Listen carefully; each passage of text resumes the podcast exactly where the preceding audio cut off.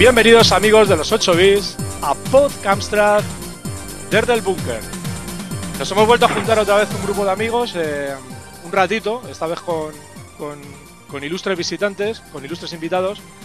Y, y, nada, vamos a pasar un ratito entre todos y a ver si podemos llenar la próxima media hora, 40 minutitos y hacemos un poquito más agradable el confinamiento obligado que tenemos. Eh, nos hemos vuelto a juntar otra vez eh, con Javi Navarro, que está aquí otra vez con nosotros. ¿Qué tal, Javi? ¿Cómo estás? Hola, buenas noches. Bien, ya bastante mejor. después, de pegarle, después de pegarle el coronavirus a, otro de los ilustres que viene después.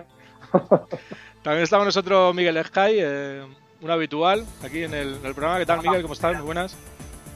¿Cómo vais? Raúl, desde, desde el norte más al norte, ¿Qué tal? ¿Cómo estás, tío? Muy bien, si novedad en el frente. Muy bien. Y Tony Ramírez eh, también está con nosotros. Eh, hola, buenos días, ¿qué tal? Hola, Tony, ¿qué tal? ¿Cómo estás? Eh, como os comentaba, hoy está con nosotros Fran Gallego. a Fran Gallego, vamos, creo que, le conocéis todos los que estáis escuchando este podcast. Fran es profesor de la Universidad de Alicante, es aficionado y estudioso del Amstrad CPC y es el creador de la CPC Telera. Ya sabéis, la librería, el conjunto de aplicaciones este que, se creó para la creación de juegos en Amstrad CPC de una forma más simple, más sencilla, unando todo. Y también es el principal impulsor de la CPC RetroDev y además es el director técnico y productor, entre comillas, de, de Byte Realms. Eh, Fran Gallego ha impartido clases de videojuegos, de razonamiento automático, matemáticas, eh, en ingeniería informática, en ingeniería multimedia, y además es creador del videocurso Programación y Videojuegos desde cero, dominado desde, dominando el ensamblador Z80, que recordemos se quedó un poquito ahí colgado. Eh, ahora nos contará un poquito más adelante qué, pasó con ello y cómo se continuó. Y además recientemente ha lanzado un nuevo curso de programación eh, bastante curioso que se llama Amstrad Game Dev Challenge, donde a lo largo de los diferentes vídeos se está realizando el desarrollo de un juego RPG para Amstrad en Basic y C desde cero eh, aprendiendo cómo se hacen las mismas cosas en los distintos lenguajes y cómo programar juegos para Amstrad. Y bueno, después de esta larga introducción, eh, Frank, ¿qué tal? ¿Cómo estás? Muy buenas. Muy buenas, la verdad es que nunca me habían hecho una introducción tan larga y la mayoría de cosas cuando las dices así suenan muy bien, pero al final no es más que lo que hacemos todos, solo que si te pones a, enumerar lo que hacemos cada uno de nosotros, seguro que todos hacemos muchas cosas, no soy yo solo. Yo... Sí, eh, de dragones, ha faltado. Sí, yo, eh, bueno, en cuanto, en cuanto pasemos al, al, bloque en el, en que hablemos contigo y, nos cuentes un poquito más de todo lo que estás haciendo, que seguro que tenemos muchas preguntas. Yo solamente hay una cosa que quería adelantar y que preguntarte. ¿De dónde cojones sacas el tiempo para hacer todo esto? pues del mismo sitio que, todo el mundo, básicamente pues dedicando ratitos, lo que pasa es que si, dedicas ratitos con suficiente frecuencia, al final se acumulan las cosas. Se suele decir que si escribes una página al día, al final de cada año tienes un libro. Bueno, bueno, a mí ya te digo que me parece, me parece espectacular. Eh, bueno, vamos a, vamos a empezar y, y a ver qué tal se da.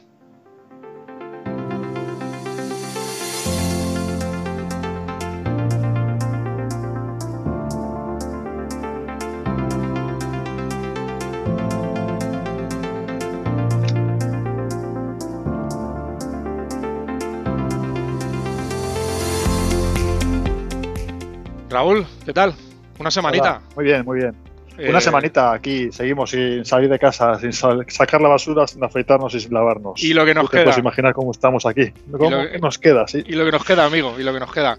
Oye, ¿qué tal? ¿Ha habido alguna novedad eh, a lo largo de esta semana? O... Eh, ¿Sobre qué aspecto? informático dices. Sí, a ser posible. Digo, porque si, es, si es por ver todos los comunicados diarios que hace el presidente de este, nuestro país a las 8 o a las 9, ya no lo sé, pues te puedo decir que pocas, pero bueno, en cuanto a, CPC, pues hay dos. Uno relacionado con.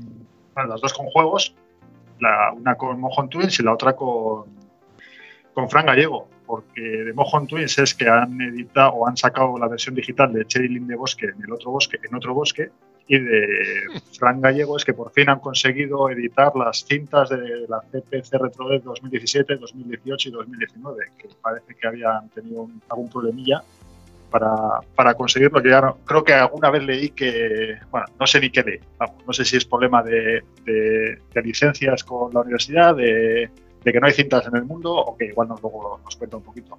Pero bueno, que es una buena noticia y Matra las está editando y se pueden comprar. 50 vía, no sé cuántas quedarán ya. Todavía quedan bastante copias, ¿no? Sí. Frank. Yo ya reservo la mía. Si queréis que os cuente, básicamente van en 24 horas se han vendido aproximadamente la mitad. O sea que si alguien quiere, si no se da prisa, lo mismo se queda así. Bueno, pues habrá que tenerlo en cuenta. Hay que darse prisa. ¿Alguna cosilla más, Raúl? Pues no, no tengo más novedades eh, esta semana. Pues Igual alguno de vosotros tiene alguna cosa que, que, haya visto por ahí, pero yo estoy un poco desconectado, la verdad. He estado dedicado a otros menesteres y no he podido sacar mucho rato para, para ver qué pasaba en el mundillo de CPC. ¿Cómo Sí sé que en el mundillo de Spectrum eh, los, amigos mojones han liberado el, el MK 1.5 o 1.8, no sé cuál, vamos, y han, han preparado un concurso para programar un jueguecito con su motor y, tendrá premio el, que lo, que se lo lleve. Creo que es, es, una oportunidad también para empezar. Es parecido, es programar en C con un, con un motor que te lo hace casi todo y que da unos resultados rapiditos y muy, muy agradables a la vista. ¿Algún día veremos algo así para Amstrad CPC? Yo no lo sé, Frank Gallego, que, más o menos lo tiene. Bueno, tiene las herramientas, igual acaba haciendo también algún script o algo para montar juegos de todo tipo. Bueno, eh, hombre, a ver, poco a poco, día a día, escribes una hoja de libro, pues ahí estamos.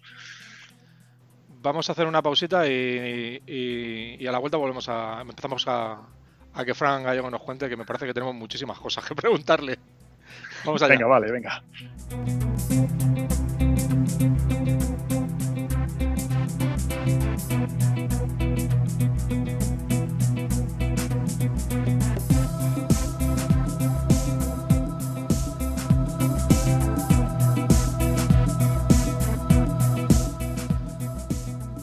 Eh, Fran, lo primero, muchísimas gracias por, por, estar aquí con nosotros y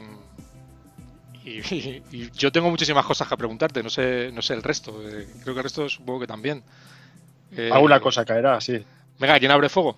Bueno, yo la primera pregunta que le lanzaría a Fran es eh, ¿cómo, cómo, te viene a la cabeza dar clases en la universidad con un Amstrad CPC? Resulta sorprendente.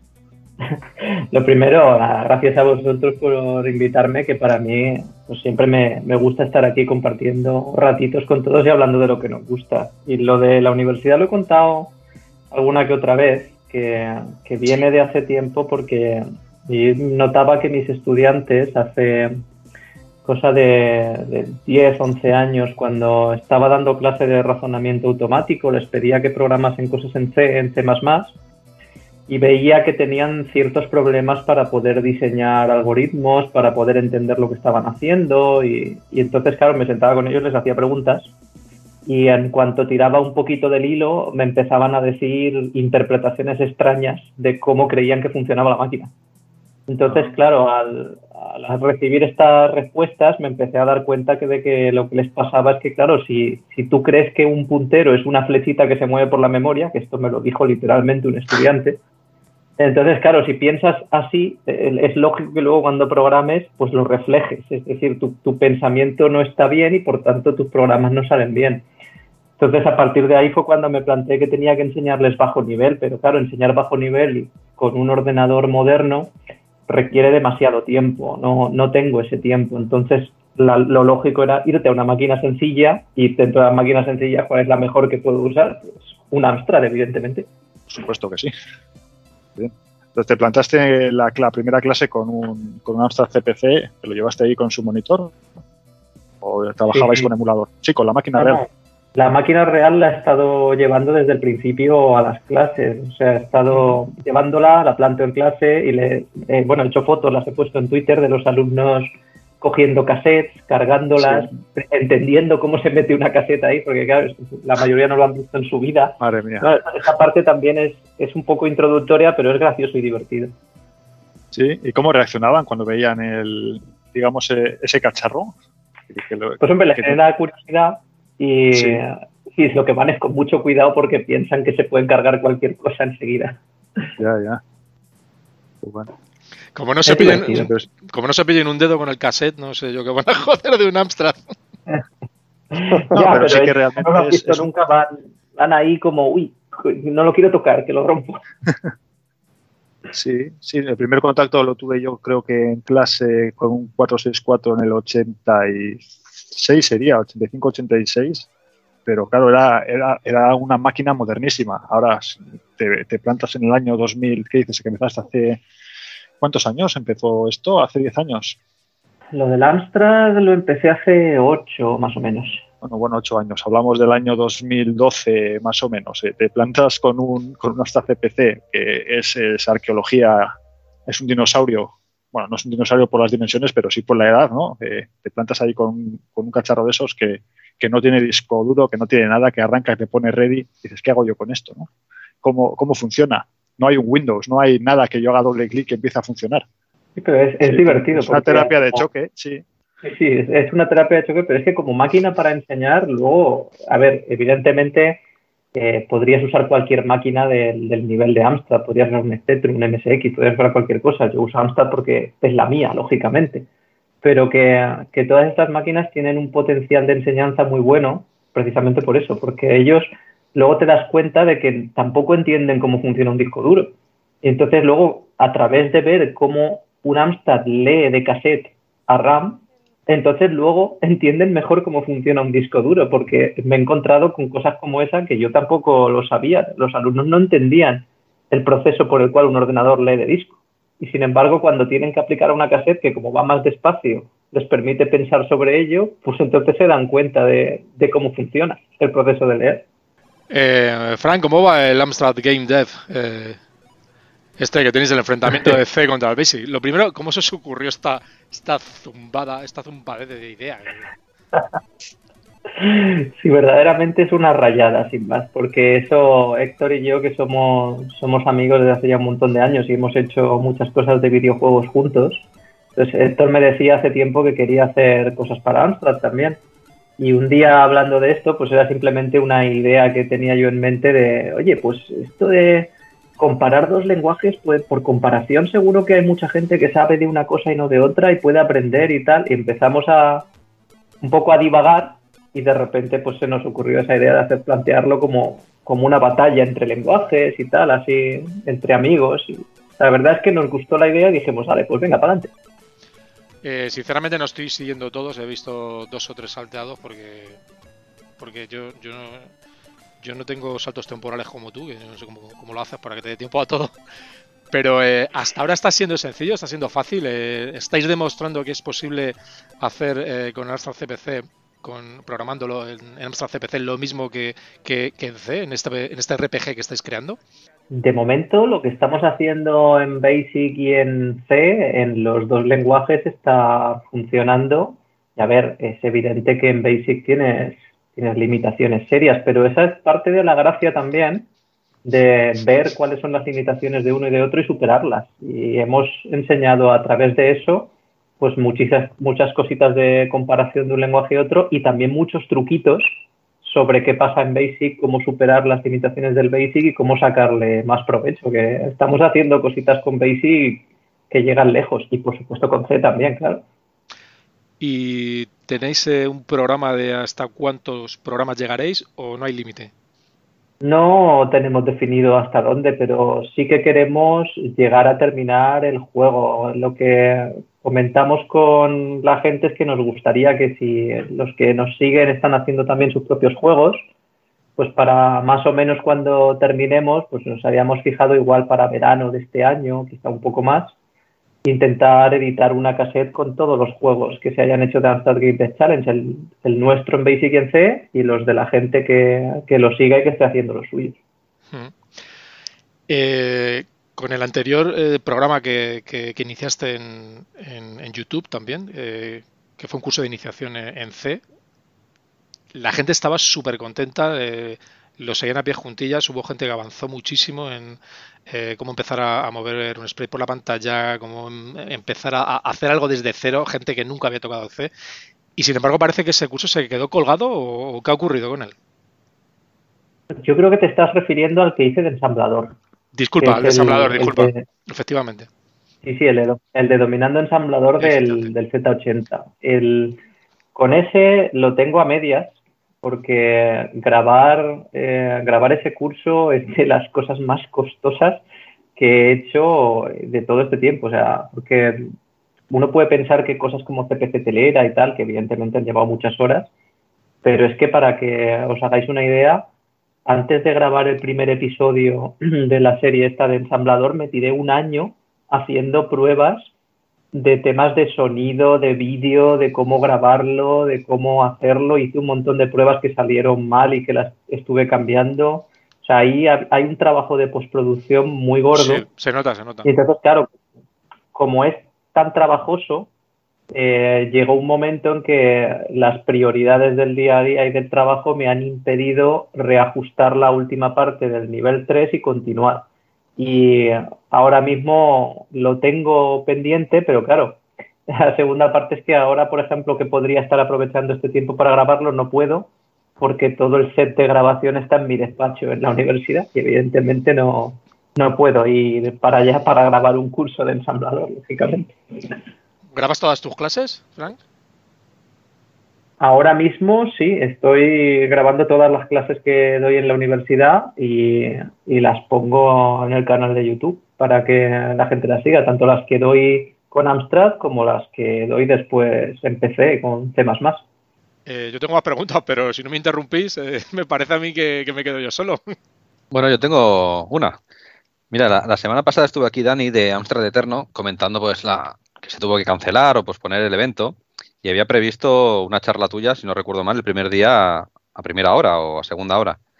Y era saber qué, tienes previsto hacer con ese material, porque supongo que algo tenías preparado y es, ¿qué va a pasar con esa información? ¿La vas a compartir? ¿Qué tienes previsto? Pues eh, como te, te, escuché a ti decir lo de que le habíais propuesto a Tila para hacer cosas online y tal, si, hay una disposición por parte de Amstrad Eterno para hacer algunas de estas cosas online, pues a mí no me importaría dar esa charla online. Si no, pues hombre, la otra opción, si Amstrad Eterno se aplaza y se termina celebrando, yo que sé, en septiembre, octubre, cuando pueda, pues tampoco me importa esperarme. Quiero decir, eso lo mismo puedo dar, dar esa charla que tenía prevista online un día que en Amsterdam Eterno físicamente. Lo que se prefiera a mí en ese aspecto no, no me importa. Perfecto. Vale, y luego hay una segunda pregunta que no hemos estado comentando aquí en Petit Comité también antes, y es que durante el Amstrad Eterno del año pasado se hizo la presentación que tanto ruido hizo en su momento de la posibilidad de exportar los juegos eh, desarrollados en CPC Telera a plataforma Android y parece, si no estoy mal informado o, se me ha escapado, que aquello no, no acabó cerrándose, ¿no? Pues el caso es que está totalmente operativo ahora mismo. Lo que pasa es que, digamos que lo que falta es hacerle una capa de usabilidad, por así decirlo. Es decir, ahora mismo, eh, para usarlo, pues hombre, si estás metido y tocas lo que hay en el repo, sí que sabrías usarlo, pero no está del todo bonito todavía. Y mm, lo que ha pasado sobre todo es que para terminarlo tendríamos que juntarnos sobre todo Juan Carlos y yo. Y en, todo este tiempo yo lo que he hecho ha sido eh, no presionar lo más mínimo a Juan Carlos porque tiene una cosa por delante que, bueno, ahora estaba todo parado ¿no? con este tema, pero él tenía que presentarse a su posición de su plaza y entonces yo he preferido eh, mantener un perfil bajo, de no presionar lo más mínimo, porque sé que Juan Carlos se deja presionar. si le presiono un poquito lo, distraigo enseguida, así que he preferido no hacerlo. Es perfecto, entonces es cuestión de tiempo y en algún momento tendremos la, posibilidad, ¿no? Sí, a ver, está, estar está operativo y de hecho eh, me consta que tú lo has probado. Sí, sí, sí. Porque también está, la última parte que nos la pasó José Luis también, que, ya le hizo para que los botones se autodetecten, para que la capa de presentación esté lista y tal.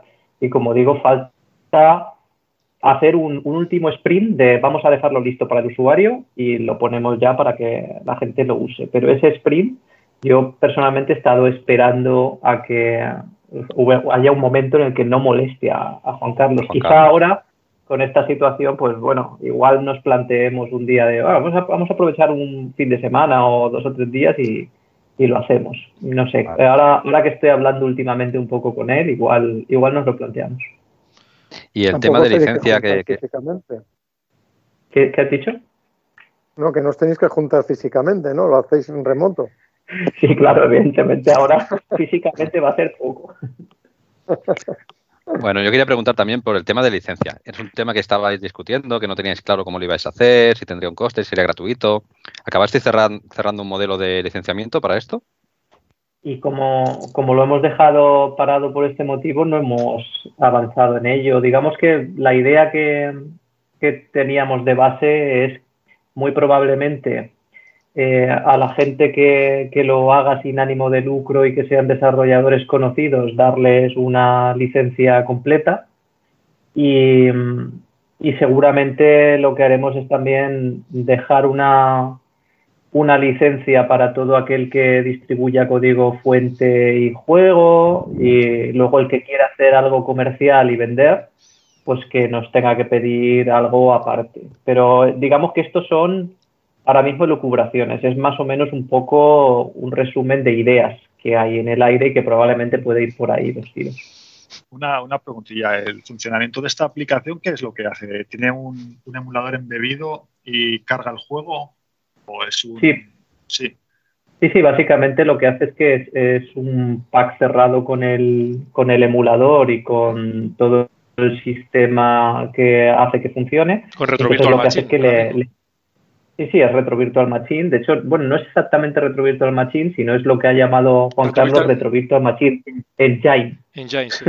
que es como, es como una parte extraída del motor del, del emulador. De hecho, está, está cambiado y optimizado para que funcionase en móviles Android incluso de baja gama. Y ahí le había hecho unos ajustes y tal. Hay algunos detallitos del emulador que están desactivados. En fin, no, no es exactamente igual, pero es muy parecido. Y, y la idea es que tú haces un juego, el que sea, y entonces directamente cuando lo, lo terminas de hacer pones make APK y entonces Sí. te lo inyecta en una APK con el emulador embebido y ya haces así, lo sueltas en la store y ya está. Independientemente de las pues licencias, a, a mí lo que me preocupa son las implicaciones legales de gente que, que se coja un juego comercial eh, súper famoso y súper trillado y, y- e intente portarlo a, a- a Android. Eh, ¿De qué forma podéis controlar vosotros eso? Es, es decir, un tío se coge ahora la valla del crimen, la, la chuta en Android y, y eso cómo lo podéis controlar vosotros. Para ser exactos, de ninguna. Es, es algo parecido a, a que a alguien le digan que a un fabricante de cuchillos cómo controla que no lo usen para asesinar. Pues es, es casi que no lo controla la ley, teóricamente. Tú no puedes Pero- coger una varilla del crimen y distribuirla sin permiso del autor. Y de hecho, si lo haces en un, en un Android Store que es público, eh, vamos, o sea, lo que en el Google Market, en, donde sea que lo pongas, eh, lo que te estás jugando tu piel. Quiero decir, nosotros pondremos bien claro, y bueno, lo hemos dicho por activa y por pasiva, que, que nosotros no apoyamos este tipo de conductas, estamos totalmente en contra y evidentemente eh, no nos responsabilizamos de que la gente no haga un uso responsable. Si no quieres hacer un uso responsable, nosotros ya hemos dicho que esto no es para eso y si lo haces, tú- te expones con tu piel y con tu riesgo a lo que te pueda caer, como si llegas y coges mañana la peli del Señor de los Anillos y la pones e- en YouTube, en tu canal, pues, pues- pues a lo mejor no solo te cierran el canal, sino que vienen a buscarte y te piden pagar una multa, es cosa Sí, tuya, quiero decir. ¿No habéis pensado en...? una, una pregunta, Fran. El- entonces, no hace, el desarrollo que se haga con este paquete, con, vamos, con este producto, no es necesario que haya sido hecho antes con la CPC retro, con la, con la CPC telera. En principio esto está integrado con CPC Telera y la idea es que tú lo que hagas con CPC Telera pones make y, y lo compilas y, Claro, pero- y para pero allá. si está una. Vale, pero si es una variedad de crimen que no está hecha con la CPC telera, ¿cómo haces para ejecutarlo y, y que funcione?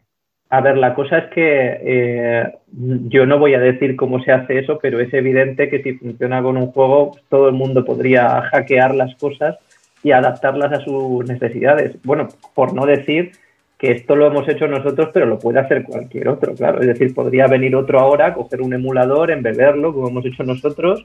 Es decir, no, no hemos inventado tampoco la pólvora. Esto podría hacerlo cualquier otro. Hombre, Lo que, Lo lo que pasa que que nosotros lo hemos lo que pasa es que os habéis juntado Sí, bueno, dos, buenas piezas. O sea, os habéis juntado un tío que ha hecho un emulador de puta madre y un tío que controla mucho. O sea, no es fácil que, que haya, que haya esa conjugación de, de, de astros para que ocurra esto. No es sencillo, si no hubiera ocurrido hace tiempo ya. Bueno, aquí hay- tengo que decir que para, para esto el- los artífices son, son Juan Carlos y José Luis, que José Luis fue el estudiante mío de, de trabajo de fin de grado, que hizo todo el trabajo de, de la capa de Android y de, y de cómo hacer que todo esto se embeba y demás, y de integrarlo con CPC Telera. Y Juan Carlos es el que ha hecho el emulador y la magia para que funcione. Es decir, los artistas son ellos. Yo lo único que he hecho en este caso ha sido presionarles. Eso llegar y decir, yo tenía la idea hace tiempo, que precisamente lo hablé con Tony hace, ya unos años y tal, y, luego se fueron presentando las oportunidades sin más a partir de la idea, pero yo en este caso he hecho muy poquito, o sea, ha sido dar dos o tres pinceladas para que se integren CPC Telera, el trabajo lo han hecho ellos, ¿eh? no he sido yo. Por eso digo, de todas No. formas, esto lo podría haber hecho cualquiera. Y el tema es que si, si alguien decide hacer un mal uso, impedirlo es imposible. O sea, nosotros lo que hacemos es no alentarlo, por supuesto. No, no se nos ocurre de ninguna de las maneras decirle a alguien, haz esto. No, es, es más, decimos todo lo contrario, porque es que es ilegal y es que hasta te expones, ojo, te expones a penas de cárcel, ¿eh? que no es tontería. Puedes ir Sí, por el artículo 270 y podrías exponerte a penas de cárcel. Entonces no, no merece la pena por un juego de Amstrad correr estos riesgos, que no se le ocurra a nadie. Pero bueno, aún así, aunque lo digamos, siempre va a haber Alguno habrá que, que, que se lance al, al mercado de Sí, depende seguro, seguro. juego.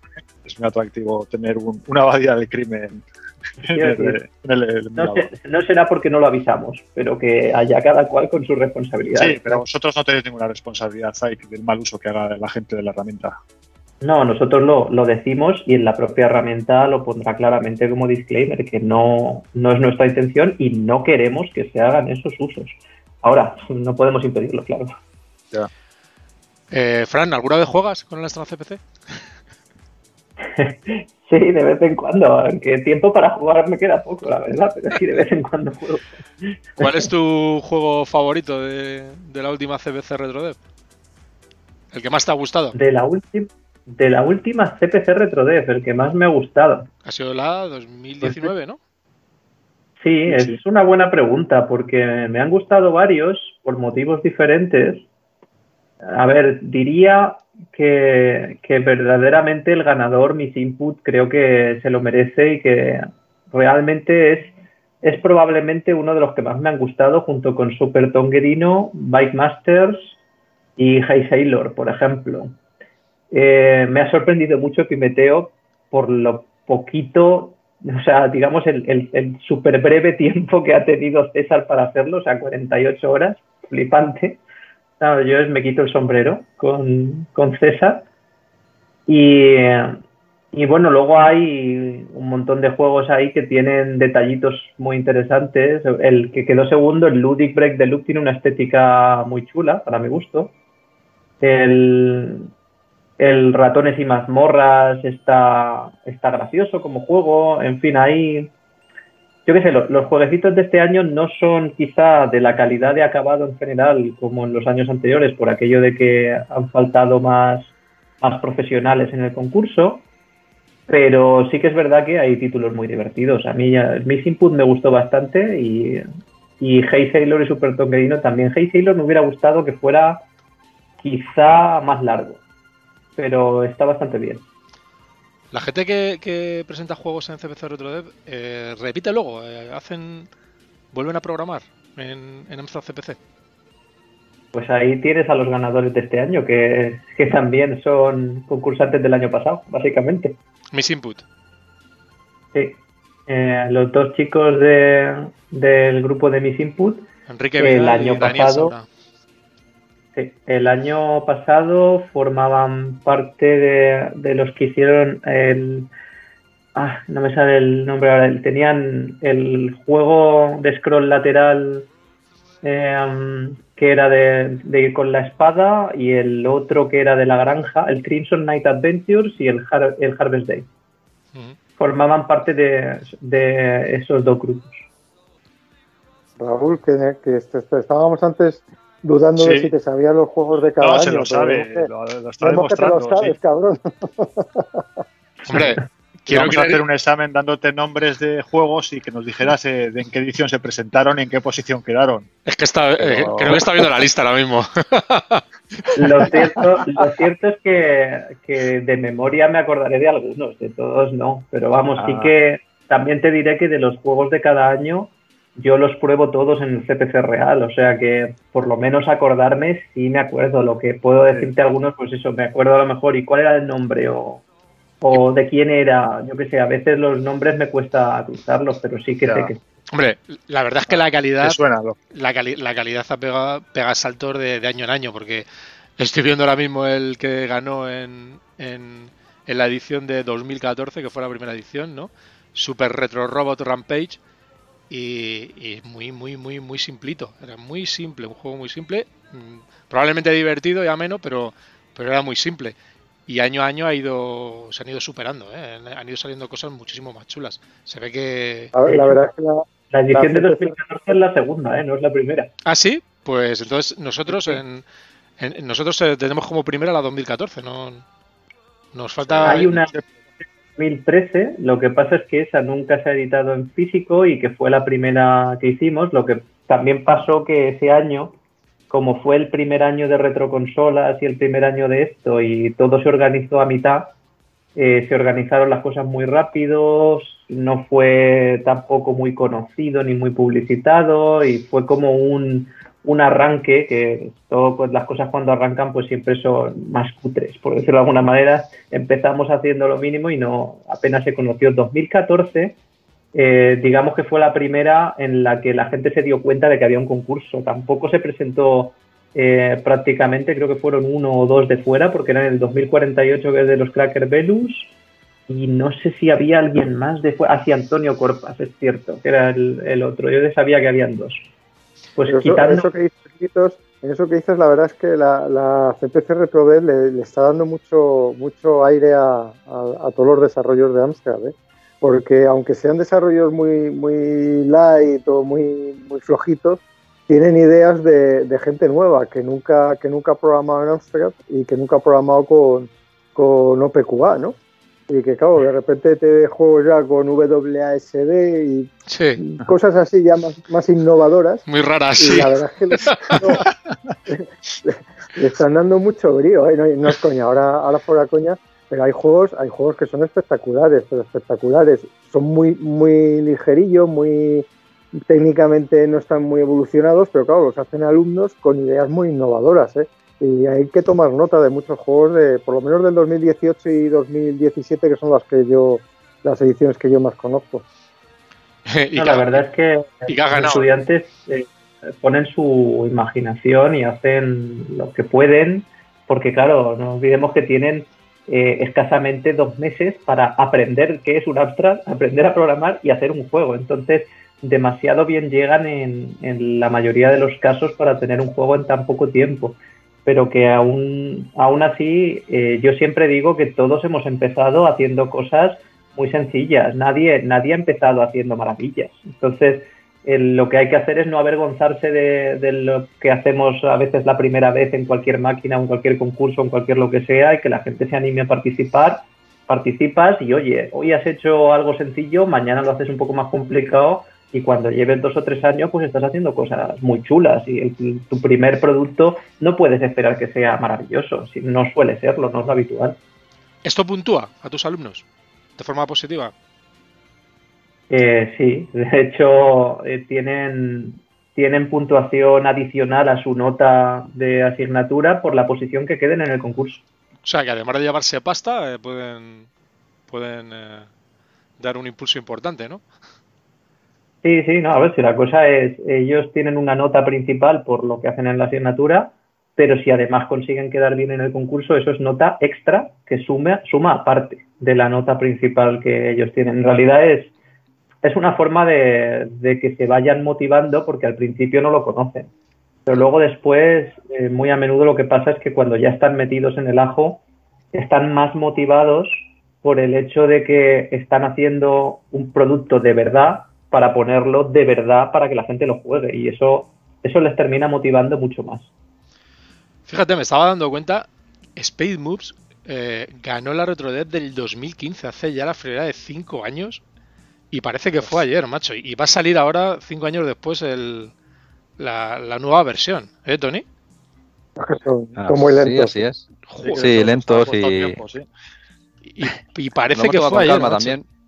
Sí, la verdad que sí. Que precisamente cuando ganaste con Space Moves en ese 2015, eh, para mí, sinceramente, eh, tenía que haber ganado Frogalot. Era el juego que más me gustó. Me parece que tiene una programación exquisita.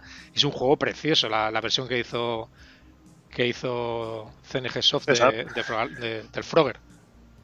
No te lo discuto, ¿eh? estoy de acuerdo. Era- Realmente era un juego muy bueno, muy chulo, pero quizá, bueno, enganchaba más Space, pero sí que es cierto que si ves técnicamente no, no hay color, ¿no? El juego de César era una pasada. Sí. ¿Verdad, Frank? ¿A ti qué te pareció ese juego? A mí me pareció la hostia. Yo esto ya, ya lo hablé con Tony además en su día porque mi opinión es que técnicamente en esa edición no hay discusión. O sea, y de hecho el premio al- a la mejor técnica se lo llevó Frogalot, eh, porque si no, eso no hay discusión. O sea, el juego es una pasada técnica. Sí. Lo que sí que comenté con César es, o con César, con, con Tony, es que creo que es muy posible que lo que hiciera ganar a, a Space Moves es la propia dinámica del juego. O sea, si tú juegas a, a Frogalot es un juego en el que si tú te quedas quieto no pasa absolutamente nada, no te matan, no es un juego tranquilo realmente. Y eh, en Space es un juego dinámico, es un juego de acción, es un juego en el que tienes que estar con los cinco sentidos concentrados, es un juego adrenalínico. Entonces yo creo que esa diferencia hace que un juego te enganche más que el otro, pese a que estoy de acuerdo que a nivel técnico es que no hay color. A nivel técnico, César ese año dio un recital. Es, una pasada. Cuando has dicho lo de dinámico, eh, me ha recordado que creo yo también que, inf- que influyó bastante. Es la similitud con los juegos de Dynamic, evidentemente. Eh, Space Move utiliza una, una paleta de colores muy, muy que se acerca mucho a las que utilizaba Dynamic. Por supuesto, el, el juego ya sabemos todos que estaba basado en Army Moves y, y, la verdad es que eso también eh, jugaba con un pelín de, de- la ventaja de la nostalgia, creo yo. Eh, el juego mola mucho, ¿eh? Está, pero a a mí, sinceramente, eh, creo que, que jugó demasiado con, con esa ventaja. Porque, porque ya te digo, me parece a mí que, que el de César eh, era un juego bastante divertido y bastante bien hecho y, y con un acabado mucho más profesional. Y también estoy seguro que técnicamente, a nivel de programación, mucho más complicado y mucho más difícil que hacer que este Space Moves. ¿No, Tony? Yo, yo Hombre, creo que en ¿tú eso Tony que- está totalmente de acuerdo. Perdón, perdón. No, que creo que, que tú estás de acuerdo con eso, ¿verdad, Tony? Sí, sin lugar a dudas. Bueno, vamos a ver, empezando. Eh, ya lo conté cuando he hecho alguna charla sobre el Space y tal, que, que no fue mi primer intento de juego para presentar en, en la CPC RetroDev, que fue el segundo experimento que hice. Y realmente, ¿por qué hice este juego? Porque está basado en los juegos que a mí me gustaban en, en la época. Ni más ni menos, ¿eh? En ningún momento se, fue, se pretendió ganar el concurso, ni mucho menos utilizar el nombre de la saga Moves para, para ello, ¿no? Y sí que es cierto que ese es, el primer juego que, que hice. O sea, técnicamente yo creo que ha habido una evolución y que la versión que vamos a sacar ahora es muy superior en todos los aspectos a, a esa que se hizo en su momento. Pero la verdad es que yo le tengo mucho cariño a ese juego y lo recuerdo pues, pues eso, ¿no? Con cariño porque fue el primero, porque gané el concurso y porque fue como entré en este mundillo. Pero vamos, nada de que objetar, ¿eh? Yo muy superior técnicamente el juego de César y si hubiese quedado en primer lugar, pues hubiese sido perfecto, vamos. También te digo otra cosa. eh, Creo que eso, aunque sea técnicamente superior, a mí me pones estos dos juegos en la mesa y cojo Space Boost para jugarlo. Mm, Como dice Fran, me parece mucho más divertido, mucho más ágil, mucho más, más divertido de jugar. Estoy totalmente de acuerdo en ese aspecto. Lo que pasa que no sé qué es lo que suma a la hora de, de- de evaluar los juegos tampoco. claro, es que- pero es que la, la técnica, la técnica no lo es todo en un juego. Claro, el claro. desarrollo técnico, técnico muy bueno, puedes tener un juegazo de la hostia y luego ser un truño, que, que la jugabilidad no sea nada bueno. sí, sí, ahí tienes razón. O sea que eso es. Sí. Es que eso, eso forma parte de, de las normas desde el principio, que siempre hemos intentado en el concurso primar por encima de todo la jugabilidad respecto a la parte técnica. La parte técnica se valora, la parte gráfica también y la parte de sonido también, pero la jugabilidad siempre, siempre es la que más pesa con diferencia. Y yo creo que, el factor nostalgia pudo influir, claro que sí, pero lo he dicho más de una vez.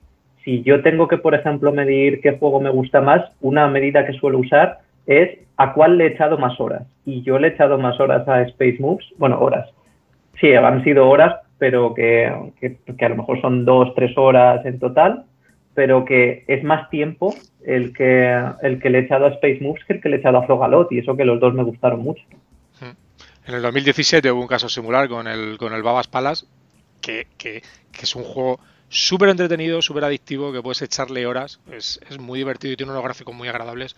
Y compitió también con dos grandes que te cagas, con Profession 2, que, que hizo Javi, y con Basket Case también de, de César, de César Nicolás, que otro juego que hizo técnicamente la hostia. Es un juego. A mí César me sorprende mucho porque tiene un nivel de programación, creo, bastante alto, es bastante bueno y conoce bastante la máquina y hace unas cosas espectaculares. Sí que es cierto que a lo mejor no encuentra ese equilibrio entre, entre sofisticación, jugabilidad y adicción en sus juegos, pero, pero técnicamente es un tío bastante bueno. Y la prueba está en que Babas eh, Palas probablemente era un juego mucho más sencillo de programar, pero tiene unos gráficos y una jugabilidad muchísimo más atractiva. Efectivamente, ahí ese es otro ejemplo claro, ¿no? De donde se ve que, que la jugabilidad hace más que, hace más que todo el, que todo el resto, ¿no?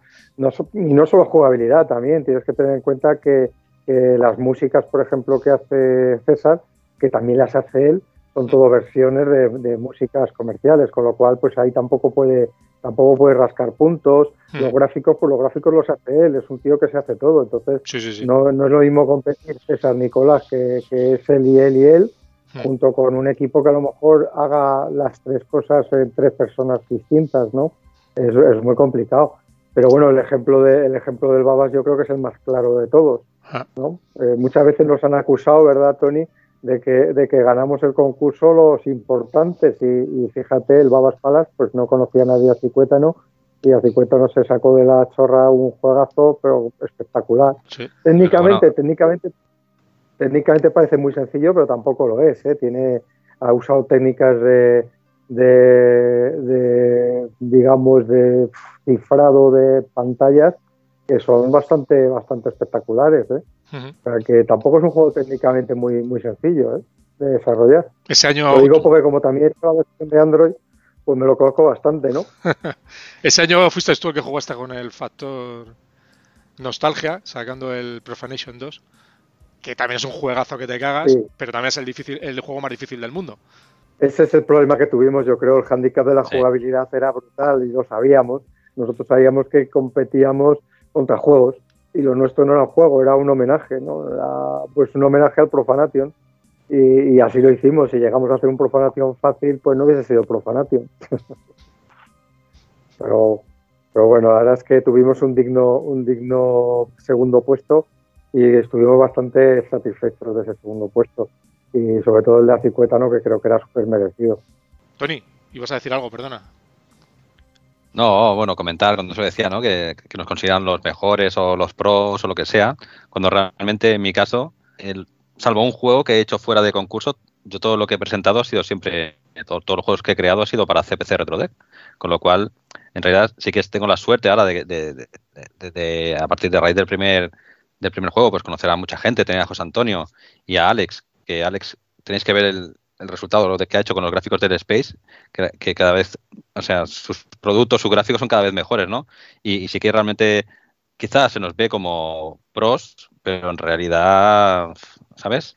Lo único que yo creo que es que tenemos la suerte de, de, de poder dedicarle todo el año, quizá, por ejemplo, Jarlac, ¿no? Que es el, el, del próximo año. Ese juego era un, un juego que íbamos a hacer para un año, una, no llegábamos a tiempo y le añadimos un año más de desarrollo. Con lo cual, yo creo que es más el, el tiempo que le dedicamos y las ganas que no el hecho de, de ser un pro no. Hmm. Efectivamente, que aquí, aquí yo creo que lo de la palabra pro está un poquito está un poquito mal usada, ¿no? Y hablando yo creo, pros, pros tampoco. Estáis dando ¿Qué, la, la, la definición de pro, pro que... Y, que es pro, que si pros no hay en este mundo de Amstrad CPC. Tienes estudiantes y, y, no estudiantes.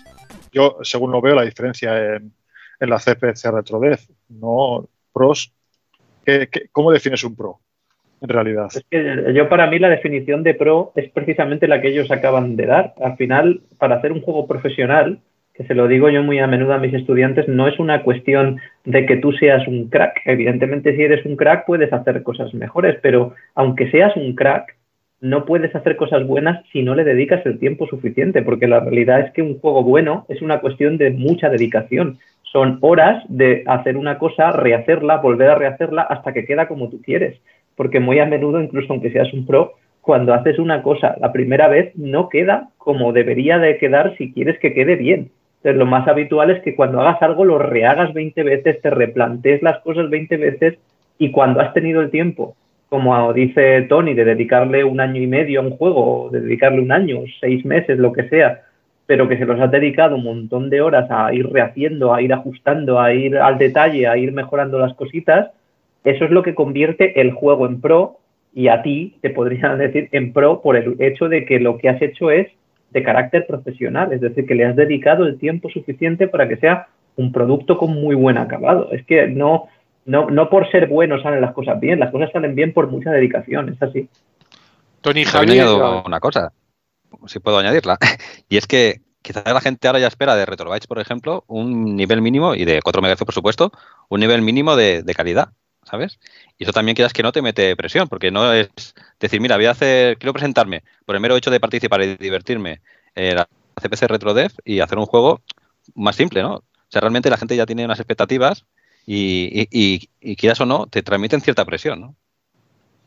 Sí, eh, eso, iba, a comentar yo, que por ejemplo este año eh, no habéis participado ni, ni Tony ni Javi en, en, la última edición de CPC RetroDev eh, sin embargo, em, César sí que ha, vuelto a concursar, lo hace todos los años y estoy seguro que va a seguir haciéndolo hasta que se lleve el primer premio.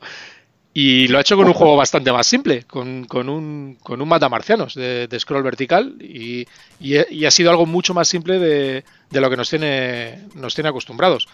También es cierto que suele hacer juegos de forma muy rápida porque, porque yo las, las tres o cuatro últimas veces que he visto a César y que ha participado en un concurso, va con el portátil en la mano terminando de, cerrar algunos juegos. Y este último juego que ha presentado es bastante más sencillo, es un, un, matamarcianos.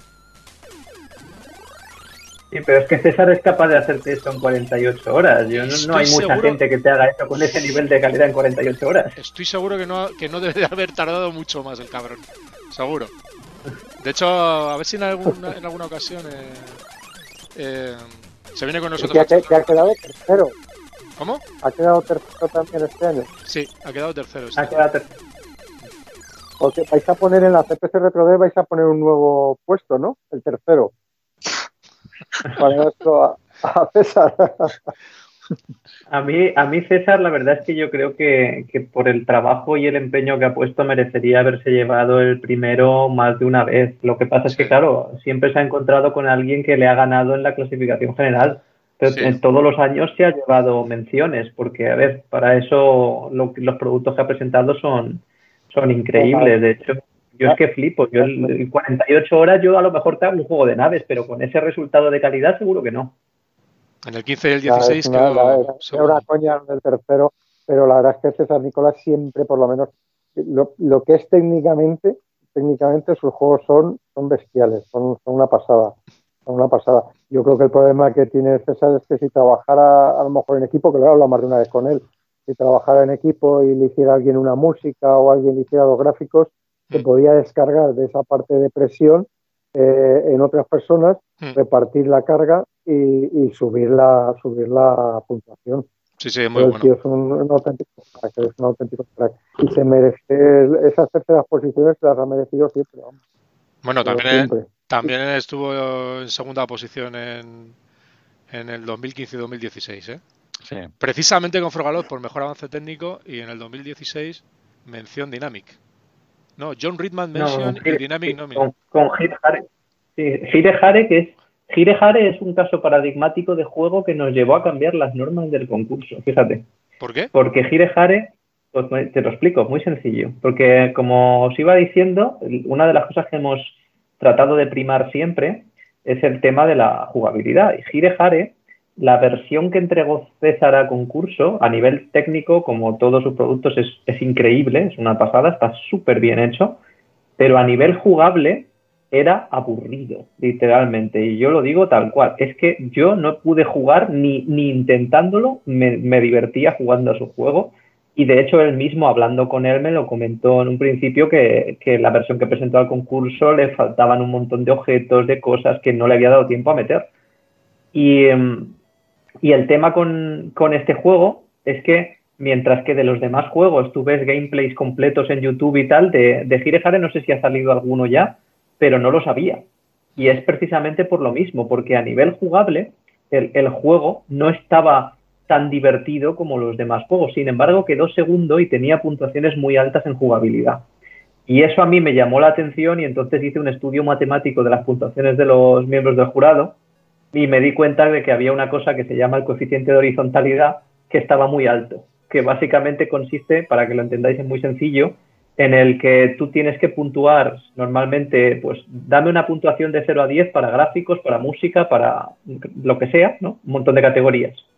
Y entonces ocurría que las puntuaciones de los distintos apartados no eran disjuntas, no eran, tú no has valorado los gráficos por un lado y la jugabilidad por otro, sino que eran, tendían a ser horizontales, es decir, tendían a tener la misma puntuación en todas las categorías o una puntuación muy similar. Y claro, mientras que tú puedes tener un juego que digas técnicamente 10 pero jugablemente 0, y eso teóricamente es, es posible, no lo sabía, eso no existe, no, no lo encuentras en, el, en, los, en los miembros del jurado. Entonces, eso fue lo que al verlo nos llevó a cambiar las normas para decir, bueno, pues es que eso significa que los miembros del jurado tienen dificultades para despegarse de sus impresiones, que es lógico, somos humanos y al final tienes, tienes una valoración global de un juego y, y, tiendes a valorar todo, digamos, basado en tu valoración global en lugar de en la valoración concreta de cada apartado. Entonces, por eso es por lo que decidimos separar los jueces y decir, tú valoras solo una cosa y te olvidas del resto. Tienes que valorar eso solo para que fuera un poco, un poco más el, el forzar a cada jurado a evaluar un aspecto concreto y que luego la puntuación global saliera del conjunto de todos los jurados en vez de que cada jurado lo valore todo. Bueno chicos, ¿nos vamos a ir despidiendo o tenéis algo más que preguntar al profesor? Yo sí, una pregunta más. Eh, ¿Volveremos a ver un retroconsolas algún día? es una buena pregunta. A mí me encantaría ver un retroconsolas, no algún día, sino me encantaría verlo todos los años. Pero es una cosa que, que por dificultades de, de, organización tuvimos que dejar. Eh, lo mismo que, que, ha costado un montón sacar las cintas del CPC RetroDev porque en la universidad eh, hay que hacer las cosas administrativamente bien y eso a veces cuesta mucho esfuerzo. Para organizar eventos la universidad es un apoyo súper importante porque te pone los medios, te pone el lugar, te pone, te pone dinero pero a cambio tienes un coste importante administrativo a la hora de gestionar todo lo que haces. Y ese coste eh, dejó de ser asumible con el tiempo porque crecía el coste y cada vez era menor el aporte económico. Entonces tuvimos que llegar a un momento que decir, mira, somos pocas personas, tenemos un coste muy elevado, si no entra alguien más a organizar y, se, y asume el coste no podemos llevarlo adelante. Y como nadie más ha entrado a organizar, pues eh, hubo que dejar de hacerlo, así de sencillo. Bueno, a ver si suerte y, y, volvemos a verlo pronto. Hombre, si, si, alguien se anima y se pone a currar aquí, hay gente que quiere organizar, nosotros, vamos, encantadísimos. A mí me pilla un poquito lejos, ¿eh? Si no, intentaría aportar. Si tú crees que yo, en la distancia, puedo ayudar, cuenta conmigo. Realmente, a ver, como ayudar, seguro que sí. Lo que pasa es que el coste importante, ese es el que no, muy probablemente no podrías asumirlo en la distancia. Tiene que ser alguien que, que esté aquí. Sí, sí, sí, lo sé. Pues nada, chicos, eh, si no tenéis más preguntas, eh, Raúl, Miguel, Javi, eh, Tony, Fran, muchísimas gracias por haber estado con nosotros y sobre todo muchas gracias por el, por el trabajo que haces con el Amstrad CPC, que, que, no, es, no es nada, nada normal lo que tú haces de dar clases con un Amstrad CPC en la universidad y por supuesto por, por seguir ahí al pie del cañón y seguir haciendo tantos eventos que, que hacen posible que el Amstrad CPC eh, siga siendo algo notable y que se siga, se siga hablando de ello y, y, y que bueno, y que no muera la, esta máquina a la que tanto apreciamos. Eh, muchas gracias a todos chicos gracias. y gracias a vosotros. Muchas gracias. Y nada, eh, os emplazamos, os emplazamos a, a un próximo podcast que esperamos que no sea muy tarde, porque al fin y al cabo eh, tenemos que estar- seguir todos recluidos en nuestras casas debido a, a esta situación especial en la que nos encontramos y seguir cuidando vuestras máquinas y pasarlo bien, ¿de acuerdo? Hasta luego chicos, muchas gracias a todos. Abrazo. Gracias, buenas noches. Saludo. Hasta luego, buenas noches.